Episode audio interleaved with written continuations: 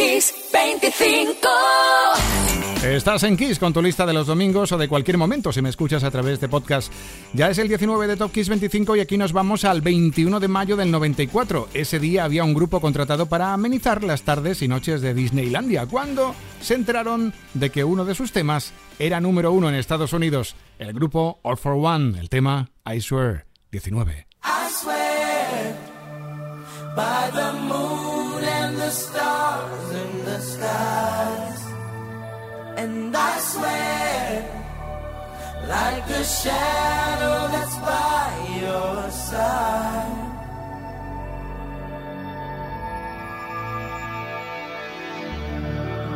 I see the questions in your eyes. I know what's weighing on your mind. You can be sure I know my part. Cause I stand beside you through the years. You'll only cry those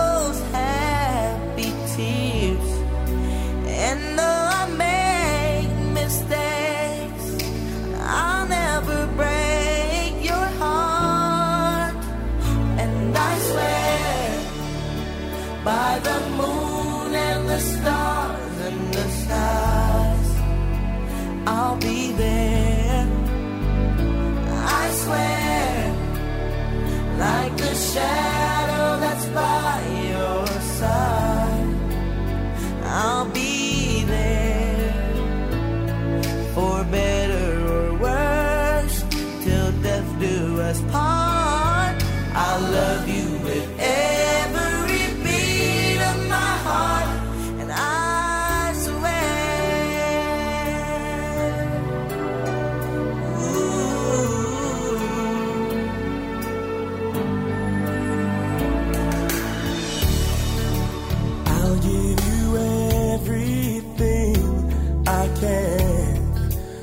I'll build your dreams with these two hands. We'll hang some memories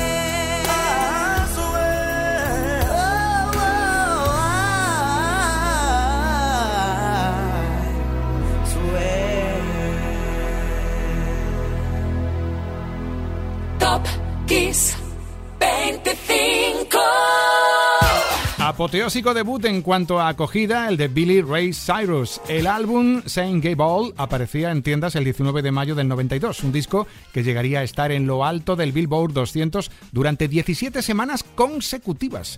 Y en él, el fenómeno se llamaba Icky Breaky Heart, que imagino que algunos se animará a bailar, porque se sabrá la coreo, pero yo no, ¿eh? Aquí está el 18, Billy Ray Cyrus.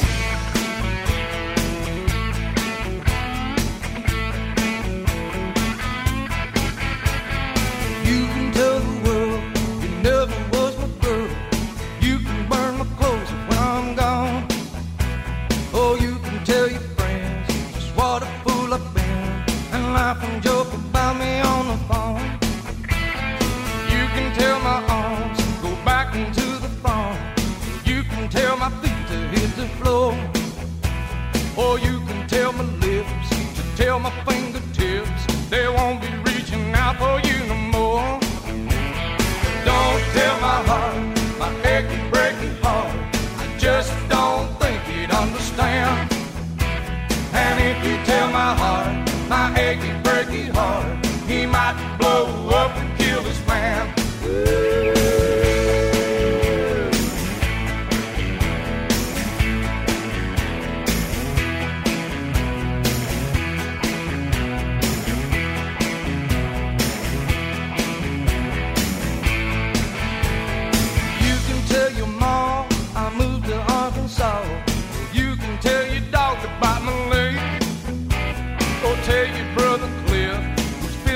tell me live. He never really liked me anyway.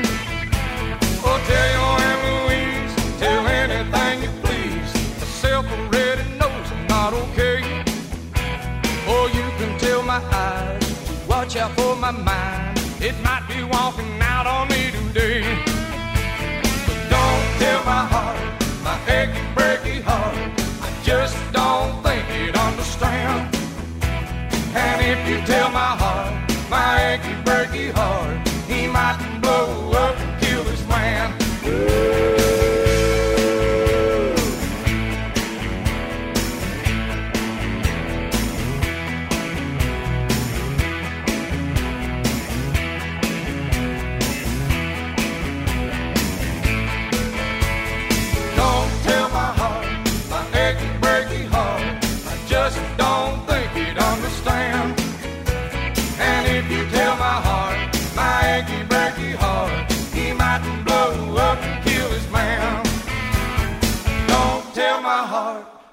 achy, breaky heart. I just don't think he'd understand. And if you tell my heart, my achy, breaky heart, he mightn't blow up and kill this man.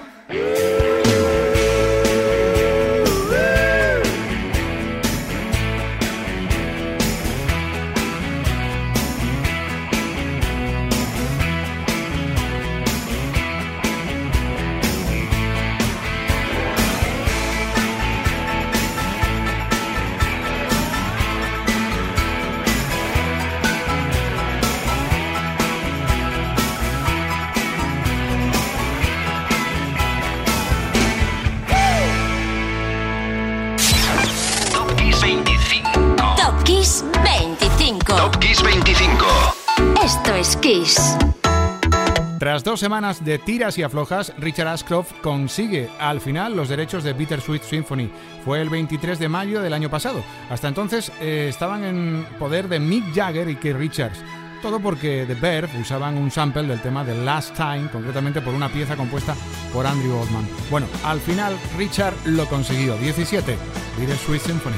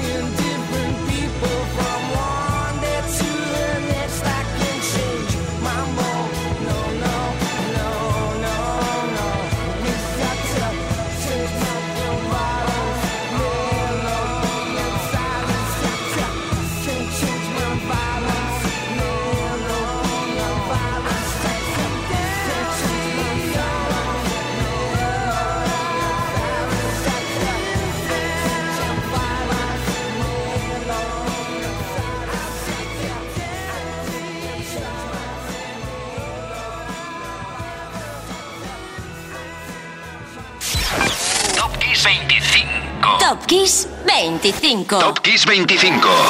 Esto es Kiss. Cada vez que suena el tema que hoy está en el 16, seguro que se escucha por ahí un suspiro.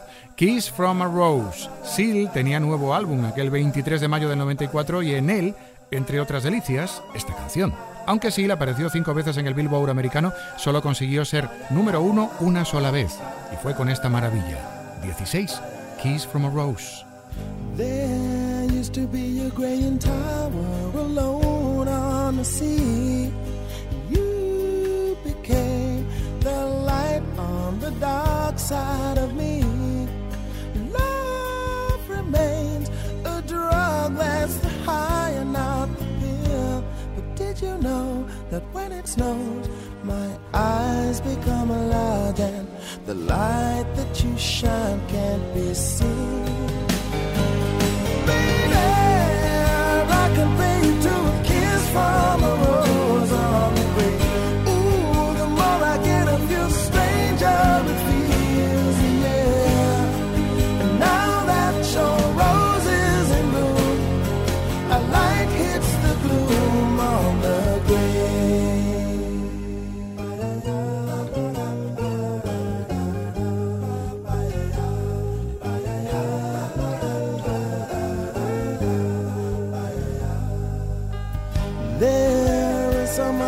can tell you so much he can say.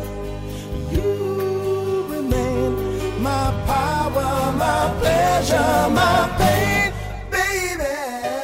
To me, you're like a grown addiction that I can't deny. Won't you tell me, is that healthy, baby?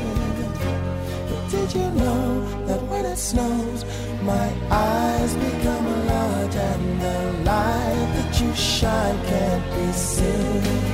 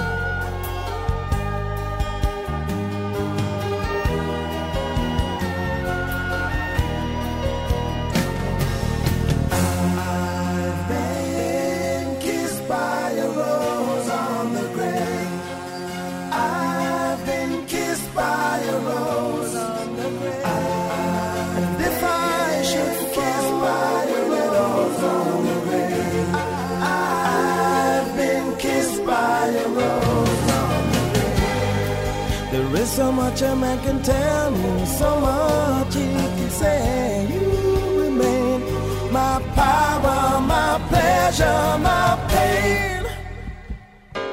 To me, you're like a grown addiction that I can't deny. Now, won't you tell me, is that healthy, baby? But did you know that when it snows, my eyes become a large and the light that you shine can't be seen?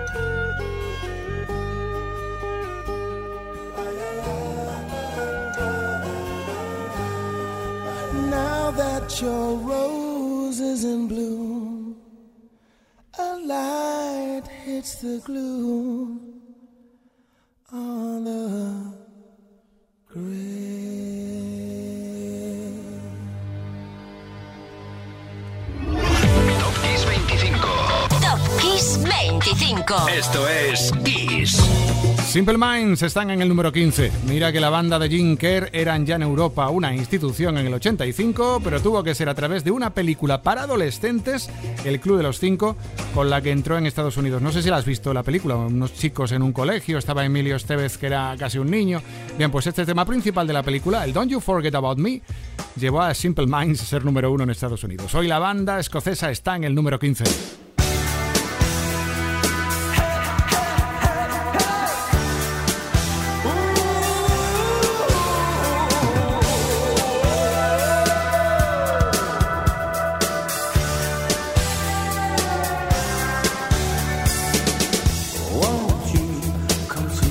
About me?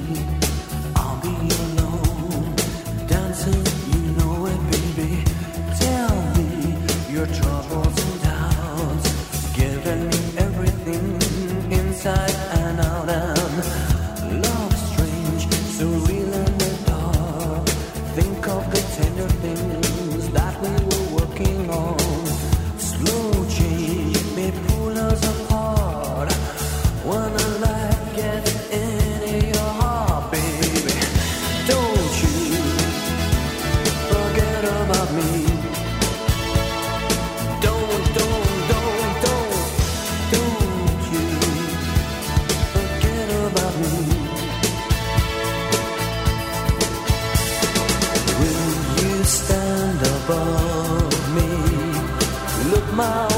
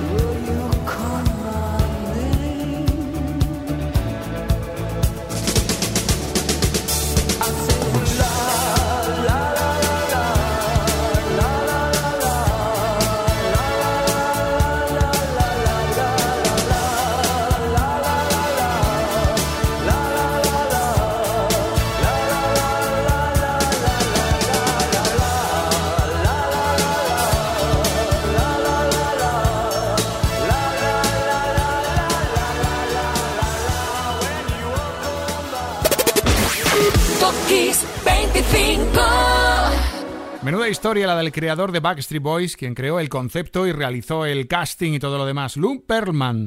Resulta que en el 2006 fue juzgado y condenado por fraude. Sí, sí, un fraude de 300 millones de dólares que le costó pasar desde entonces 25 años en la cárcel. Eso sí, pena que no pudo llegar a cumplir porque murió en el 2016. Hay que agradecerle, eso sí, la idea de esta banda y la de NSYNC. El 19 de mayo del 97 Backstreet Boys lanzaban y está en el número 14 Quit Playing Games with My Heart. Even in my